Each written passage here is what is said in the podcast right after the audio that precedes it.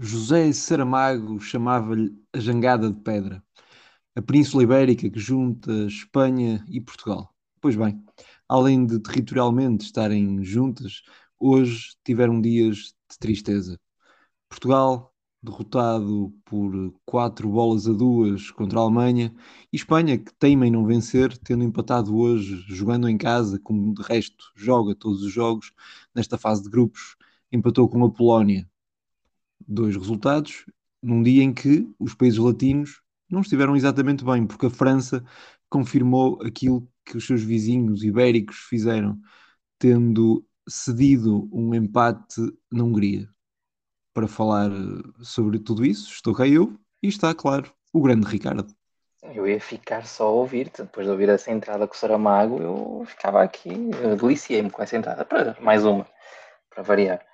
Sabes que Uh, nestes momentos temos que ser, temos que ser muito literários, porque uma pessoa, depois de termos perdido como perdemos com a Alemanha, isto temos que pensar em alguma coisa para nos animar.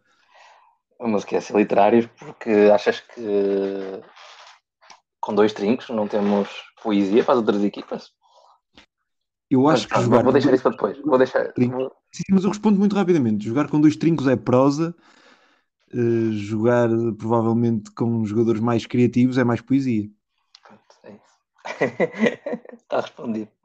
Diria que sim. Uh, bem, acho que já pegando aqui na batuta, vamos deixar esse jogo para o último, pronto, que é o, o que talvez seja mais dissecado, embora não, não seja propriamente do nosso agrado.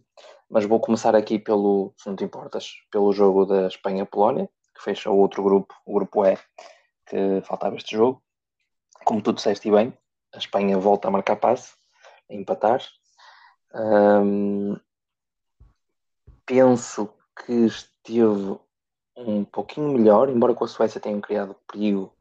Uh, também, claro está, depende sempre do adversário, mas penso que estiveram ligeiramente melhor no global, embora o efeito prático seja o mesmo, que é um empate, uh, que é uma dificuldade em marcar golos e que talvez os golos, talvez não, os golos não surjam de jogadas propriamente laboratório, seja uma, uma ideia que nós tínhamos falado outra vez, que a Espanha procura apresentar no jogo. Uh, tanto é que o gol acaba por ser um, penalti e um, um penalti não, desculpa, os penaltis falharam. Mas o, o Morata acaba por marcar, marcar um golo, mas não me parece que seja de uma jogada propriamente de, de laboratório da Espanha.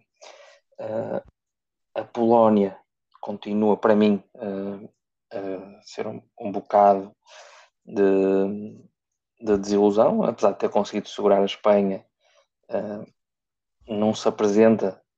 Para nós, não é teoricamente uma surpresa pelo que tínhamos falado antes do, antes do Campeonato da Europa, mas mesmo assim esperava-se uma, uma Polónia com uma postura melhor em campo, com uma qualidade superior para mim.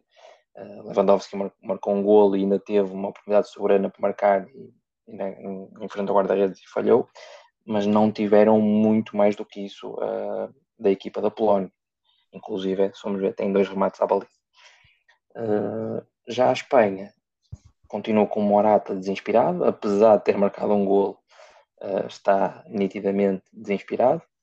Uh, não é uma surpresa no estilo, no estilo que, ele, que ele apresenta. Geralmente ele foi sempre, como tu já referiste no, no, outro jogo, é um avançado que costuma jogar melhor num esquema com dois avançados e não com um, com um ponta-lança neste caso, e, e, ainda mais nesta Espanha móvel, o que se quereria móvel, não, talvez não esteja tanta mobilidade.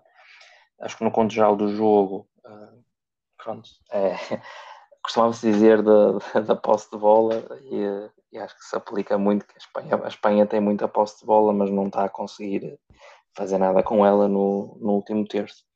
E, e então 76% nesse... de posse de bola, 707 passos, 623 deles corretos. É de facto uma enormidade de posse. Sim.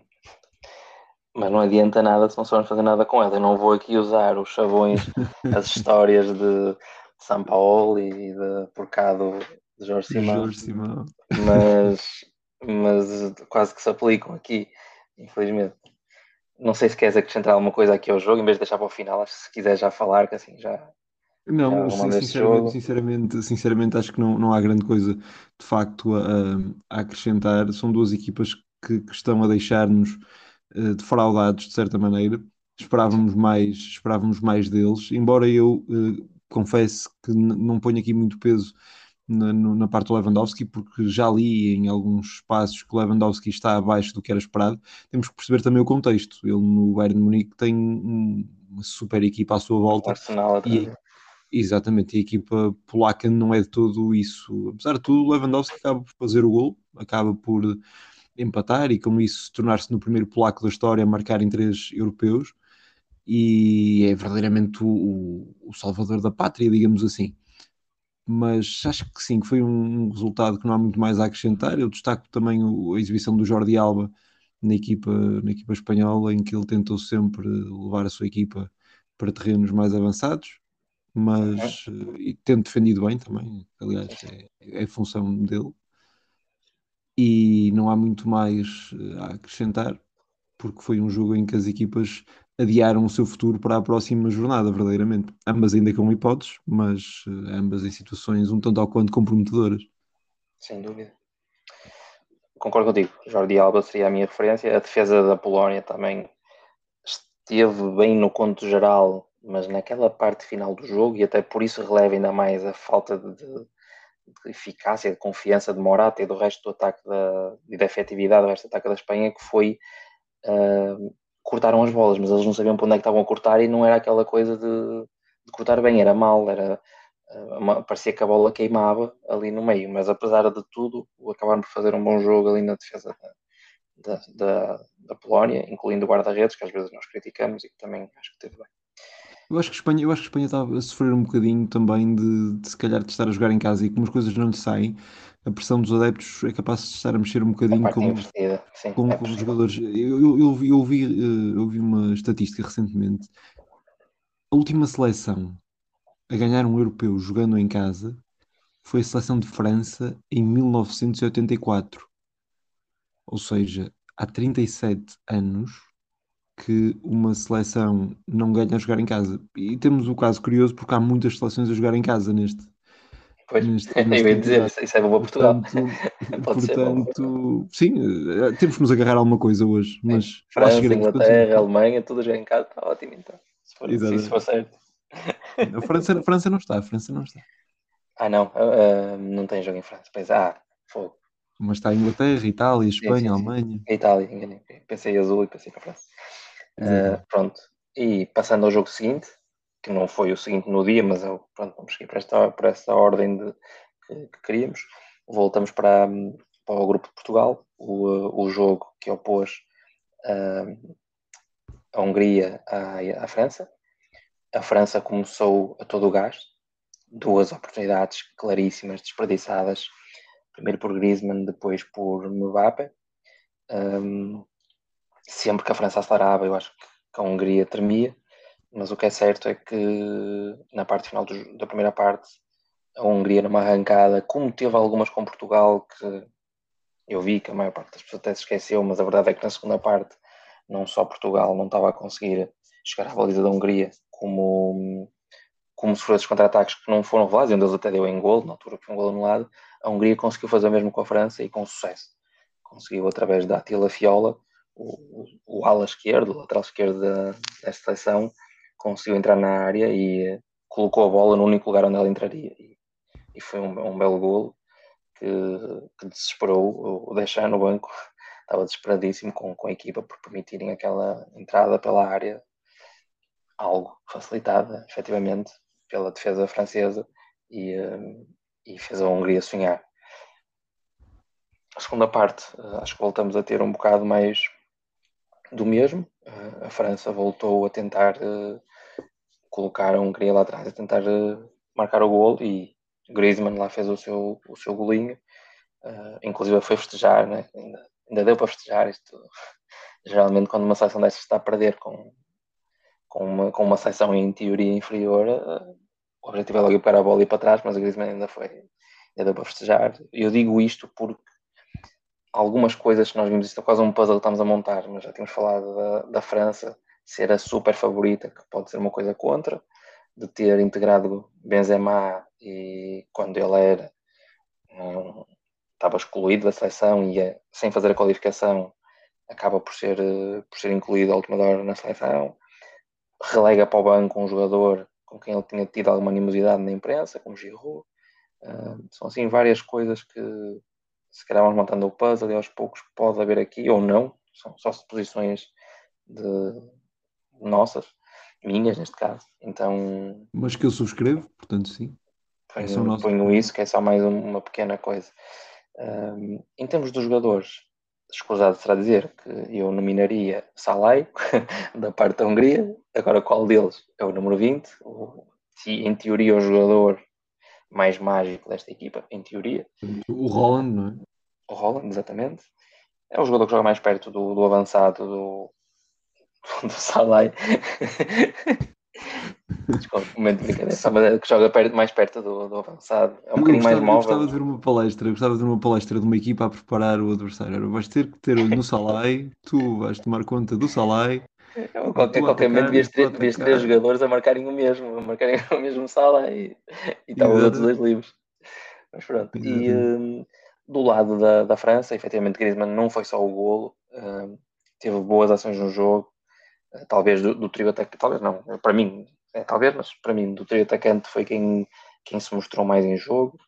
Uh, se no outro, na parte do meio campo, Pogba foi o membro mais influente para mim neste jogo, Kanté foi, foi o jogador mais em, em destaque à sua maneira, por, pelos terrenos do campo que pisou, pela, pela eficácia de, de passes né? e uh, pelos belos ganhos também. E acho que da parte deste jogo, acho que fico por aqui. Não sei se queres acrescentar mais algo. Sim, menos do jogo, menos do jogo guarda-redes húngaro e não há muito mais. Ah, para ti foi guarda-redes húngaro. Eu, para mim, para mim, para mim na minha uhum. opinião, foi, foi o guarda-redes foi o guarda-redes bem, não... que, esteve, que esteve lá, mesmo que os franceses não tenham sido uh, se calhar tão contundentes quanto deveriam ser, ele esteve lá quando tinha que estar, serenou a equipa e, e sim, aquela defesa, que ele, aquela defesa que ele tem é daquelas que eu, eu ponho mais no avançado do que no guarda-redes. Porque ele não tem muitos lugares para estar a não ser ali. Ou seja, é quase tudo bem que ele deita-se. É? Sim, certo. e o, o Griezmann é um, algo de desespero, aquele remata assim. É, acho que é para um avançado foi mau, e apesar disso eu digo que ele foi melhor em campo por causa das outras ações, mas essa foi uma ação negativa dele que, para mim. Mas, mas eu percebo, concordo, porque o, Sim. o Lazio. Lá está, lá quando, está. Foi, quando foi necessário, estava lá. Só, só no gol é que não, mas quando foi necessário, estava lá. Acabo, acabo, por dizer, acabo por dizer isto também muito por, por, por dizer. Por olhar para, o lado dos né? vencedores, né? olhar para o lado também dos vencedores e daí ter, ter escolhido esse, mas sim, de resto também concordo que de facto o Griezmann esteve acima da, da média, sobretudo olhando para uma equipa com tanto potencial e que hoje não fez. Se terá sido subestimar o adversário, não sabemos. A verdade é que a resposta eh, vamos tê-la no próximo dia 23, o que esperemos que não seja uma resposta muito forte de França, dado que o adversário será Portugal. E se não tiveres mais nada a dizer, se calhar não, passamos para o jogo, para o jogo da seleção, da seleção nacional. Sim, isto está, está tudo estudado. Isto é... Deixas bem oleadas. Sim, Portugal 2, Alemanha 4. Um jogo que foi um, uma montanha russa de emoções para qualquer português que tenha assistido ao jogo. A aposta de Fernando Santos, e um pouco como nós aqui também antevimos, foi precisamente a mesma equipa. Se o engenheiro tinha escalonado dois trincos, Danilo Pereira e William Carvalho, contra a Hungria, seguramente o iria fazer também contra a Alemanha, uma equipa mais poderosa, com outro potencial. E então a verdade é que o jogo começa com um domínio total e absoluto dos alemães. Uma equipa que levou Portugal a recuar as suas linhas, que estavam bastante juntas e próximas da sua área, e foi, foi totalmente um jogo de sentido único, estando Portugal a aguardar pelo contra-ataque. Os alemães marcaram, marcaram o seu gol, no entanto, o gol acabou por ser anulado. Portugal, eh, numa dessas respostas, acaba por fazer um contra-ataque bastante rápido e eficaz, estamos a falar de uma bola parada, de uma bola parada em que Cristiano Ronaldo faz o corte de cabeça e depois em 14 segundos chega ao outro lado para finalizar, numa bola que ainda passou por Bernardo Silva e por, e por Diogo Jota, exatamente, Diogo Jota que faz a recepção e faz a assistência para, portanto, para, para Cristiano Ronaldo encostar. O que ele falhou contra a Hungria. Exatamente, exatamente. A verdade é que uh, Portugal, uh, a partir daí, sentia-se que ok, que estava a dar um, um pouco a iniciativa aos alemães, mas notava-se que a equipa se sentia confortável. Uh, Portugal estava confortável a defender e quase que dava aquela crença. Naquele momento, eu acho que qualquer português deve ter, deve ter revisto aqueles, deve ter visto na imagem aquilo que era a Itália dos anos 80 e 90 e pensado assim: nós somos a nova Itália. Nós conseguimos estar confortáveis com o adversário a dominar-nos, mas conseguimos ser venenosos e eficazes. Inclusive, Portugal, Portugal tem uma grande oportunidade para fazer o ligeiro. Vou-te interromper. É, exatamente, é isso. Porque tem logo essa, essa oportunidade logo a seguir, uh, no outro contra-ataque deu, deu esse sentimento. Acho que qualquer um sentiu que, ok, este jogo vai ser uh, difícil, sofrimento, mas é exatamente o que tu disseste. Vamos ser a Itália de, de, dos anos 80, 90. Sem dúvida, a confiança, a confiança era crescente. Eu acho que até os próprios comentários, e faço aqui um pequeno à parte, os próprios comentários na televisão já quase que contabilizavam Portugal com este jogo já está sem perder um jogo no europeu desde 2008 portanto, era, era, tudo se encaminhava quase para a ideia que iríamos ganhar e que de facto a sorte estava connosco. A verdade é que não foi bem isso que aconteceu. Portugal tem dois lances de rajada que são dois autogolos, duas infelicidades, neste caso de Ruben Dias primeiro e Rafael Guerreiro depois, que acabam por fazer esses, esses autogolos tentando cortar a bola.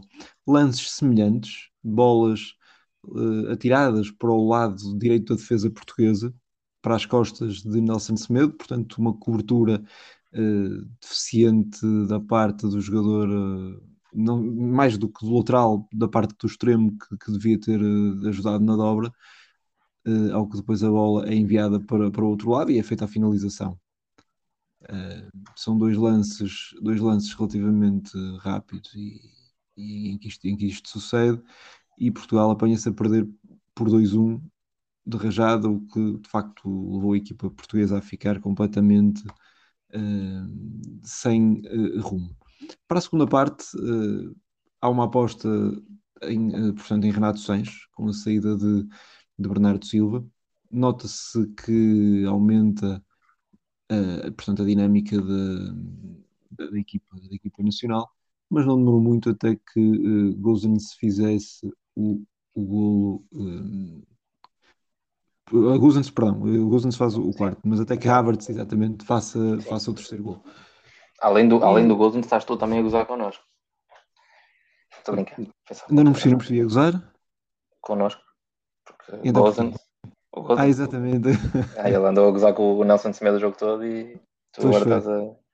Pois foi, pois foi, pois foi. Isso. Eh, Na verdade, não foi o Nelson Semedo, foi com a nossa equipa e com, com a falta de apoios e com mais tu culpas, tu, culpas, tu culpas o Nelson Semedo ou mais quem, quem devia estar também a ajudar? O que é que tu culpas mais, sinceramente? É assim, a este nível é difícil só culpar o treinador, mas a verdade é que a estrutura foi dele e não foi alterada até muito tarde.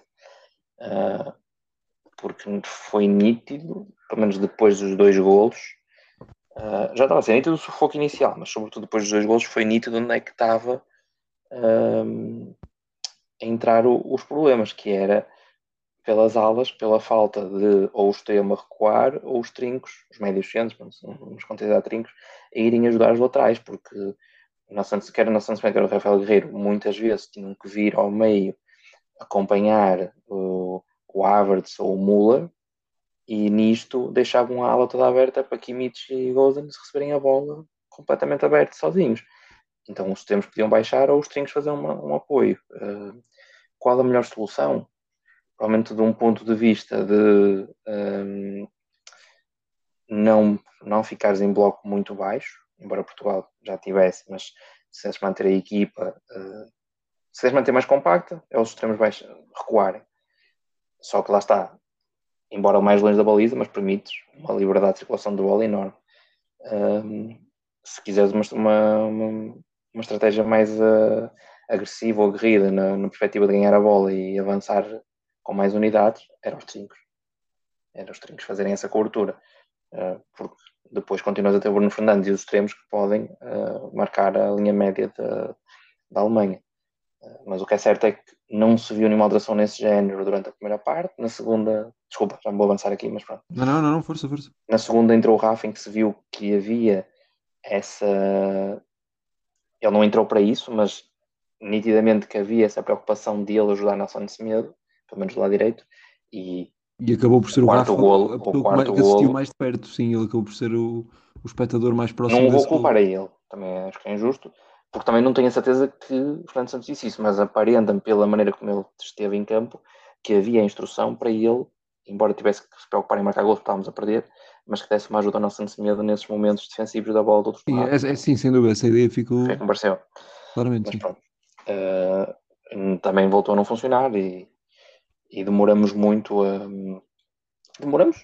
Também, nós somos treinadores de bancada, mas uh, num, se já na, na, na, Hungria não tinha percebido, neste percebemos entrar com dois com os dois, os dois médios centros, os dois trincos, uh, sabendo que para Fernando Santos o William Carvalho não é trinco, é um 8, mas a verdade é que todo o posicionamento de Portugal enquanto estiveram em campo foi os Sim. dois a, há Era várias imagens autêntico dos, pivô, era um autêntico dos dois a lado. no meio campo, sim.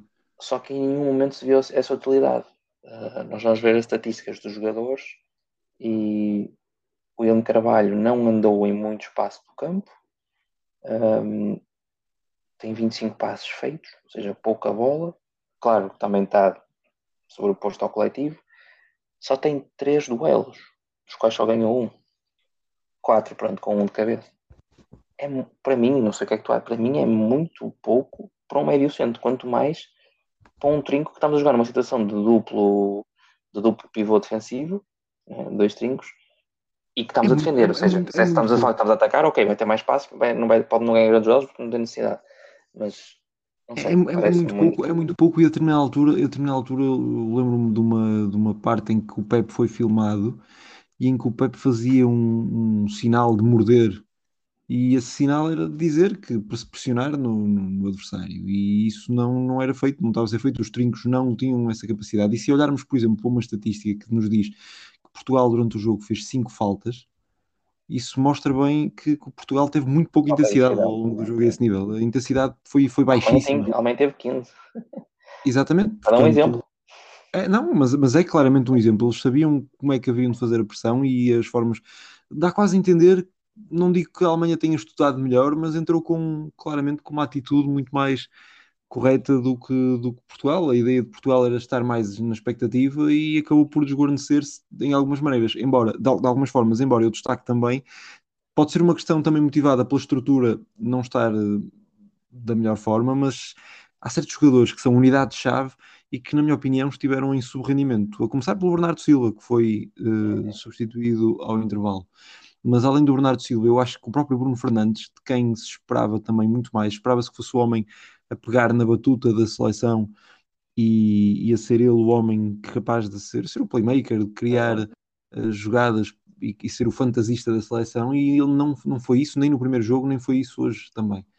E isso Hoje, hoje, hoje era mais difícil num, nesta questão mais ao estar mais atrás, mas lá está, era quando era mais necessário que ele aparecesse naqueles momentos de morder os dentes, quer na pressão, querem pegar na bola e correr com ela se fosse preciso para, para ajudar a equipa.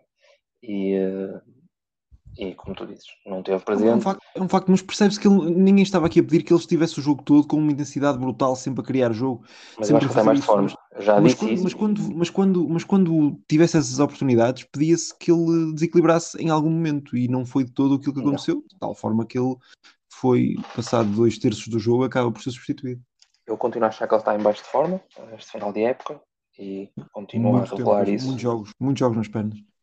Continuo a revelar isso aqui e se no lado da Inglaterra vemos Mason Mount ainda a ser a principal figura da equipa, embora depois não consiga desequilibrar mais, mas é ele que consegue levar a equipa para a frente.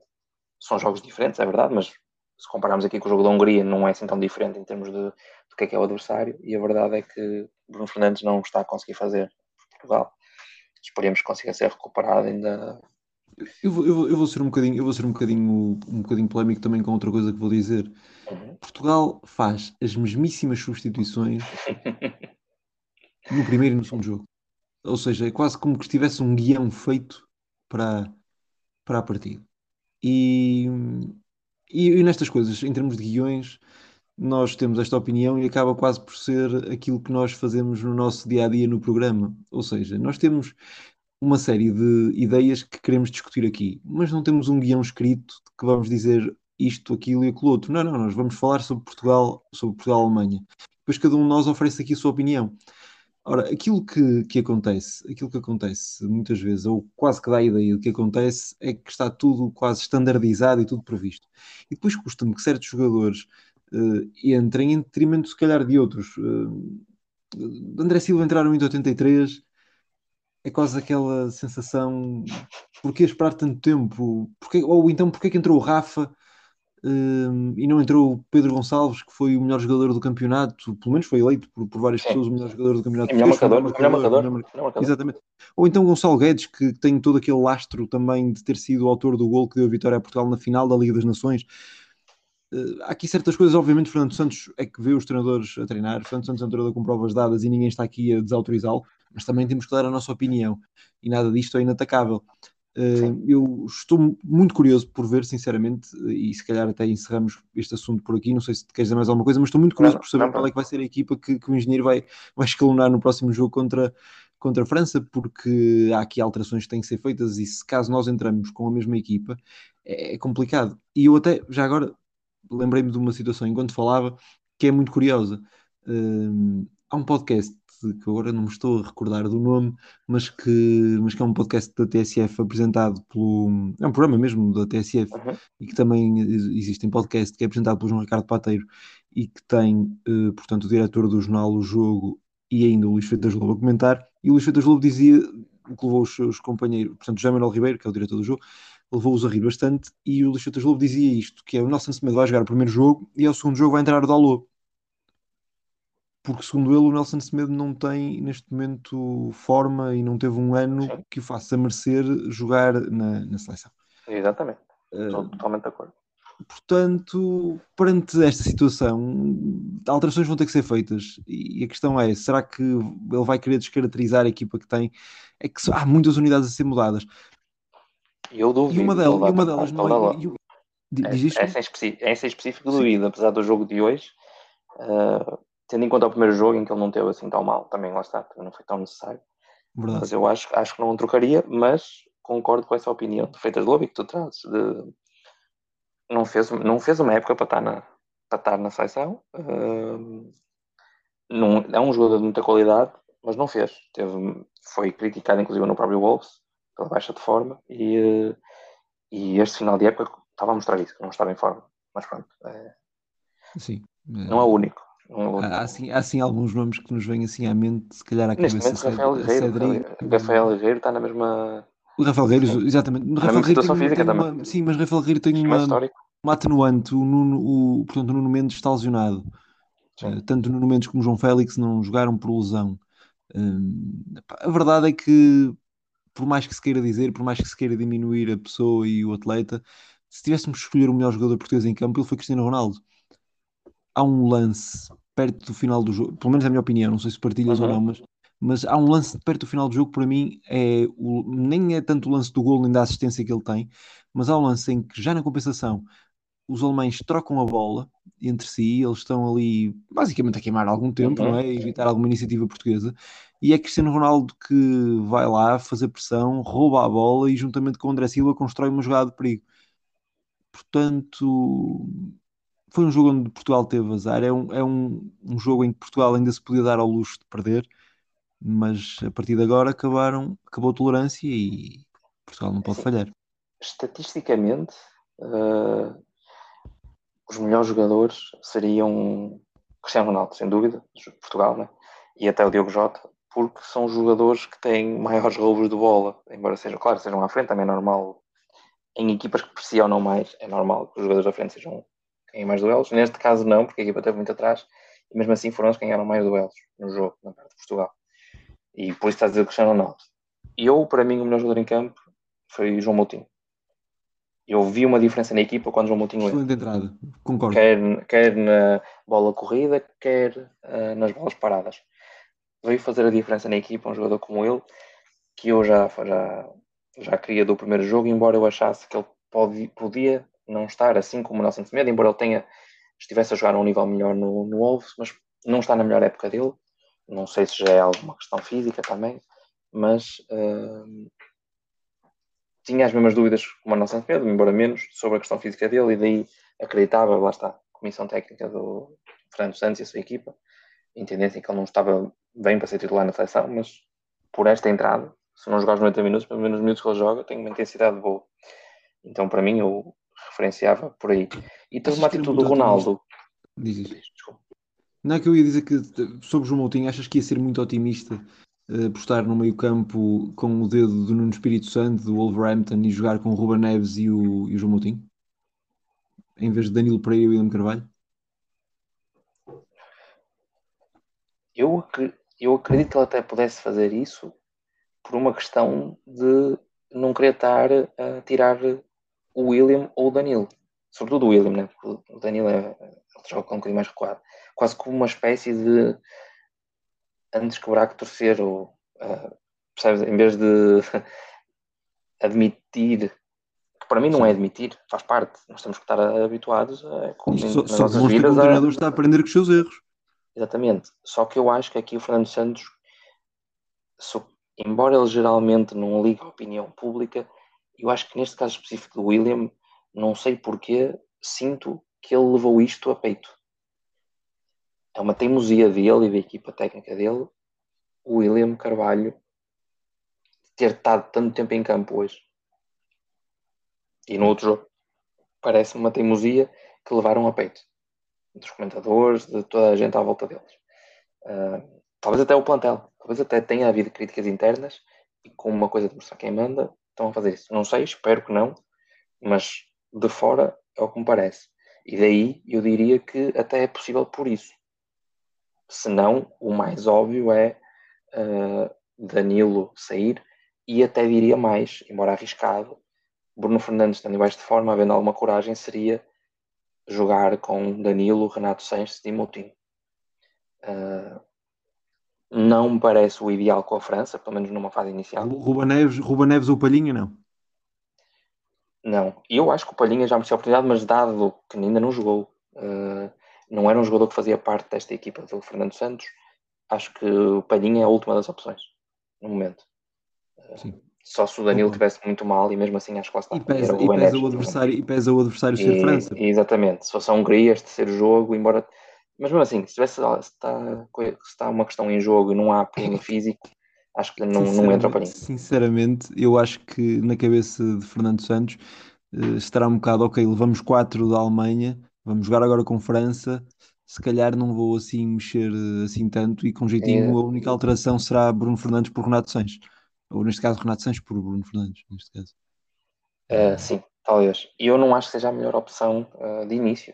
Acho que Renato Sanches, nesta, nesta situação da seleção funciona melhor mesmo a entrar do, do banco e a tentar uh, agitar mexer, com, mexer com, é, exatamente, agitar com o jogo, com os reformas já falamos. Não é sempre, mas neste caso da seleção específica acho que não beneficia a entrada de início. Enquanto o jogo não, não se encaixaram, ele não, não, vai, não vai ajudar muito a seleção e por, por outro lado, com as preocupações defensivas que o Fernando Santos tem, ele não, não, não as vai cobrir. Então, uh, mesmo sendo no lugar do Fernando eu tenho algum, algum sinal nisso. E Bernardo Silva tem continuidade da missada também? Ou não? Achas que vai entrar o Rafa a titular? Eu não vejo, por acaso. Eu Até acho que Rafa é um daqueles ver... jogadores, como tu disseste, Rafa ganha por ser agitador e por, ter, por ser um jogador rápido. Uh, mas eh, Bernardo Silva não tem feito o suficiente para, neste momento, para, para, ser titular. Mesmo assim, o Rafa não provoca defensiva. Se formos, se formos pensar pelo vejo de fora, cabeça Fernando Santos, preocupação defensiva, Uh, eu, não, eu não o vejo o Rafa, por exemplo, a extremo. Uma coisa, se tu me disseres que ele vai, vai decidir pôr o Bruno Fernandes com mais liberdade, coloca, ou seja, tira o Bernardo Silva, dá um bocadinho mais de liberdade ao Bruno Fernandes e coloca o Renato Sanches. Talvez. Se agora, se for uh, pelo Rafa, não me parece, embora esteja a apostar muito nele, sinceramente não me parece, a não ser que seja uma decisão de, ok, vamos com tudo contra a França, mas acreditas nisso? Eu não acredito. Não acredito também, não acredito. Acho que não, não, não existiram muitas mexidas. Uh, acho que, que vai imperar o conservadorismo e esperemos que funcione. Funcionou no outro euro, temos que acreditar, não é? Temos que dar Sim, temos que acreditar, é isso, nem mais, nem mais. E, e sobre isso falaremos uh, no programa que sairá no dia 23, em que faremos a divisão e depois, claro, no dia 24 analisaremos, analisaremos esse jogo e ainda para mais nós, uh, não só, portanto, na cidade do Porto, mas em muitas uh, outras cidades do país, será a noite de São João e será festejada. Portanto, esperemos que Portugal dê outras razões para mais uma noite de São João. Veremos se assim será ou não. Mas amanhã temos outros jogos e nós já nos esticamos um bocadinho com esta análise, mas tinha que ser. Foi Portugal a jogar e foi um resultado muito marcante e tinha que ser aqui esmiuçado. Portanto, um, além do mais, este, esta emissão sai para o ar no domingo e, portanto, há tempo para ouvir. Uh, agora resta-nos falar então sobre os jogos de amanhã. Entramos na terceira jornada, fase das decisões. O primeiro grupo a decidir será o grupo A. Aliás, amanhã só uh, existirão jogos justamente do grupo A. Jogos que serão jogados necessariamente à mesma hora, para que nenhuma das equipas retire vantagem, já que muito ainda está em jogo. Uh, a Itália já está apurada, já está apurada, mas pode não vencer o grupo. Eh, dado que vai defrontar o país de Gales, equipa que está no segundo lugar, e que, se vencer, ultrapassará a equipa italiana. A Itália tem 6 pontos, o país de Gales 4. Jogam ainda a Suíça, que é a terceira e que tem um ponto, e a Turquia, que ainda se encontra a zeros. Portanto, eh, todas as equipas ainda acalentam esperanças de passagem, a Itália, obviamente, que já está, e, as restantes, e eh, dado que este europeu é uma situação curiosa de passarem desde o europeu anterior, que se tornou assim, em que passam os quatro melhores terceiros classificados, uh, será possível que isso aconteça. A equipa com um cenário mais complicado é a Turquia. A Turquia, neste momento, além de ter zero pontos, tem um, um saldo negativo de cinco golos, uh, dado que sofreu cinco e ainda não marcou nenhum. Um, e terá uma tarefa que não será de todo uh, fácil perante a Suíça a Suíça, que é uma equipa que, que é uma dificuldade para qualquer comentador estar a falar, porque a Suíça deixou bons sinais contra o país de Gales e ficou a ideia que se calhar com uma gestão, ou melhor, se calhar com menos gestão por parte do treinador, a equipa teria ganho aos galeses. Uh, mas depois a ideia que ficou depois do jogo com a Itália, apesar de ter-nos deixado também uma outra iniciativa interessante, foi de uma equipa que foi derrotada e bem derrotada pela Esquadra Azurra a Turquia não deixa, aliás, a Suíça não deixa com isto ser favorita para este embate e ganhando, creio eu que se apurará à semelhança do país de Gales, mesmo que o país de Gales uh, seja derrotado. Penso que as equipas que ficarem com quatro pontos no terceiro lugar serão apuradas, pelas contas que aqui vejo é a ideia que me dá. Uhum. Uh, em princípio, sim, não é? Portanto, uhum. a probabilidade diz-nos que uh, a seleção italiana, apesar de fazer alguma gestão, não irá desacelerar e quererá ganhar o seu grupo. Aliás, os jornais italianos falam de uma palavra popular que é o chamado biscotto, ou que nós em Portugal diríamos um arranjinho, uh, porque se a Itália e o país de Gales empatarem o seu jogo, a Itália garante a vitória no grupo e o país de Gales garante a passagem no segundo lugar. Portanto, esse cenário até pode acontecer, até pode dar-se um empate, eh, e sendo assim, olhos para o outro jogo onde a Turquia luta pela sua salvação e a Suíça também.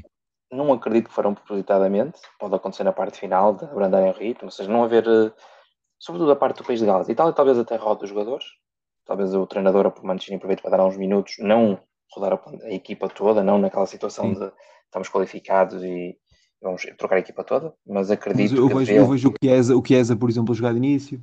Por exemplo, a dar a oportunidade a uns um elemento por setor ou algo assim. Sim, Sim de acordo. E, eh, mas a não abrandar o pé. A lógica é ser jogar para ganhar. Um, e o País de Gales talvez até possa fazer o mesmo, menos provável. Mas porque Eu se acho, olharmos... acho, acho, que o País de Gales vai ter mesmo que, que pôr a cara em todo o lançador. Porque se olharmos para, para a situação atual, um, o País de Gales, mesmo que perca o jogo, se perde, por exemplo, por um golo, uh, continua com um gol positivo e a Suíça tem que ganhar por 4 à Turquia, o que é Exatamente. pouco provável. Então, daí eu digo, o país de Gales está numa situação, ok, está na lista de risco, mas já tem 4 pontos, como tu disseste, é quase, é quase, é, mais, é mais, mais que provável com 4 pontos em terceiro lugar já se qualificasse, mas mesmo assim, para chegar a terceiro lugar neste grupo, uh, tem que perder por mais que um com a Itália e a Suíça golear a Turquia. Não é impossível, mas, como eu digo, o, o mais provável neste momento para mim é, é, é esse cenário, que é o país de Gales mesmo perdendo ficar em segundo. Sim. É porque uh, estamos a faltar favoritismo à Suíça, mas não esquecer que a Turquia, ao nível de individualidades, talvez até seja superior à Suíça. Atenção. Se sim. formos olhar individualidades, se formos olhar ao, ao, que vemos, ao que conhecemos das duas seleções, sim, a Suíça aparecia, aparecia neste Euro como ligeiramente superior à Turquia. Mas uh, em termos individuais. Mas pronto, acho que já a grande, a grande questão da Suíça A grande questão da Suíça é que tem sido mesmo, de facto, as exibições têm sido muito, muito cinzentas e, e até agora não inspiram nada. Portanto, terá que ser mesmo uma Turquia renascida neste terceiro jogo. Sem dúvida. E pronto, acho que está, estão alinhadas as coisas por hoje. Nossa frustração está deitada cá para fora. Está exorcizada. Uh, exato. Uh, estamos, já fizemos a previsão do que esperamos para amanhã. Primeiro dia de grandes decisões neste europeu. Estão a chegar as, as eliminações e esperamos que sejam dois belos jogos e vai ser difícil escolher um para ver. Até amanhã a todos. Voltaremos com mais chamem o que quiserem, versão euro.